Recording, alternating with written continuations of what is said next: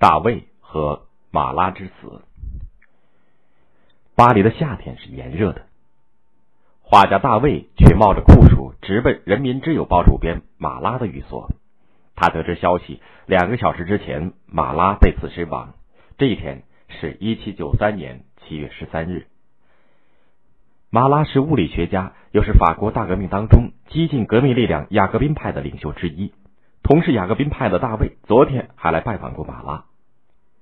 现在看到被敌对势力派出的女刺客杀害的战友遗体，大卫强抑心中的悲痛，取出随身的画具，画下了马拉的遗容。第二天，法国国民会议召开集会，人们纷纷谴责敌人的卑鄙罪行。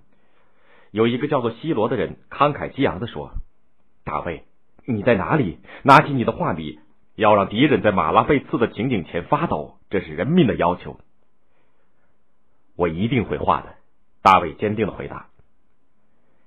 三个月后，油画《马拉之死》被挂在国民工会会议厅里。这幅画。生动的再现了马拉被刺的场面。因为患有严重的皮肤病，夏天马拉不得不泡在浴缸里，一边水疗一边处理公务。女刺客假惺惺的送上一张纸条，请求他帮助，趁他不备用匕首刺他。死去的马拉手里还拿着那张纸条，他胸前伤口的鲜血染红了池水，右手手臂无力的下垂，可是手中的笔仍然没有放松。浴缸边上的一个木墩上放着墨水瓶。这个悲壮的英雄至死都没有放弃为共和体制而工作。在马拉之死中，大卫突破了当时绘画所崇尚的古典主义传统。古典主义要求绘画的题材取自古希腊、古罗马的神话典故人物，以服饰细腻、人物庄重来表现古代的英雄人物。可是大卫在马拉之死中却表现出法国大革命时代英雄的气概。即使在过去所绘的古代的人物画当中，他也表现出谴责专制暴政、讴歌共和体制的激情，因为他向往艺术创新，对扼杀自由思想的法国封建专制政权充满憎恨。一七八零年，三十二岁的大卫画了《乞食的贝利采尔》，画中的人物贝利采尔原来是东罗马帝国一员功勋卓著的大将，后来遭人诬陷，被专制君王下令弄瞎了双眼。这幅描绘贝利采尔流浪乞食，似乎影射法国专制王朝昏庸的画，赢得了许多的赞扬声，其中就有启蒙运动的代表人物之一狄德罗的赞赏。大卫在一七八五年画的荷拉斯兄弟的宣誓，讴歌了为捍卫共和体制而不惜牺牲的英雄精神。这幅画取材于悲剧《赫拉斯》，为了建立共和体制，罗马人与反对共和体制的阿尔伯人。决定各派三名战士进行比武，由比武取胜的一方决定战败一方的政治体制。罗马人派出了赫拉斯三兄弟出战，画的中央是年迈的父亲号召赫拉斯三兄弟为国而战，将剑交给他们三人的场面。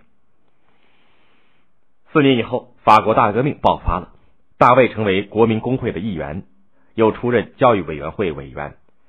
为了鼓舞民众的革命热情，一七九一年。赫拉斯兄弟的宣誓和大卫的另外两幅画《博鲁斯特网球场的誓言》，他的素描稿一起展出。博鲁斯特是大卫在法国革命前夕画的，画中赞扬了古罗马第一个推翻帝制、建立共和体制的执政官博鲁斯特，宣扬的正是法国资产阶级革命的精神。而说到网球场的事业的诞生，就不能不提起一七九零年七月里的一天。这天。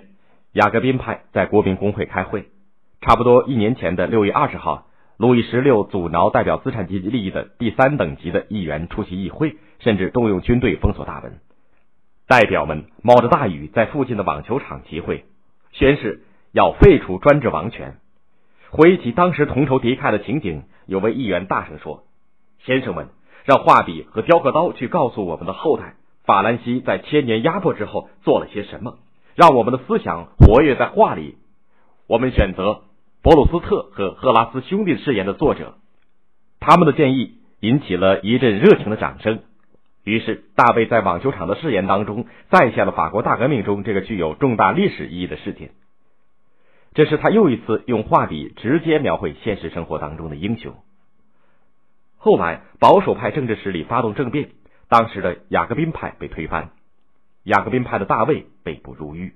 他出狱以后没有几年，拿破仑·波拿巴通过政变成为法国的统治者。拿破仑很赏识大卫的绘画艺术，大卫又创作不少歌颂拿破仑的大型油画。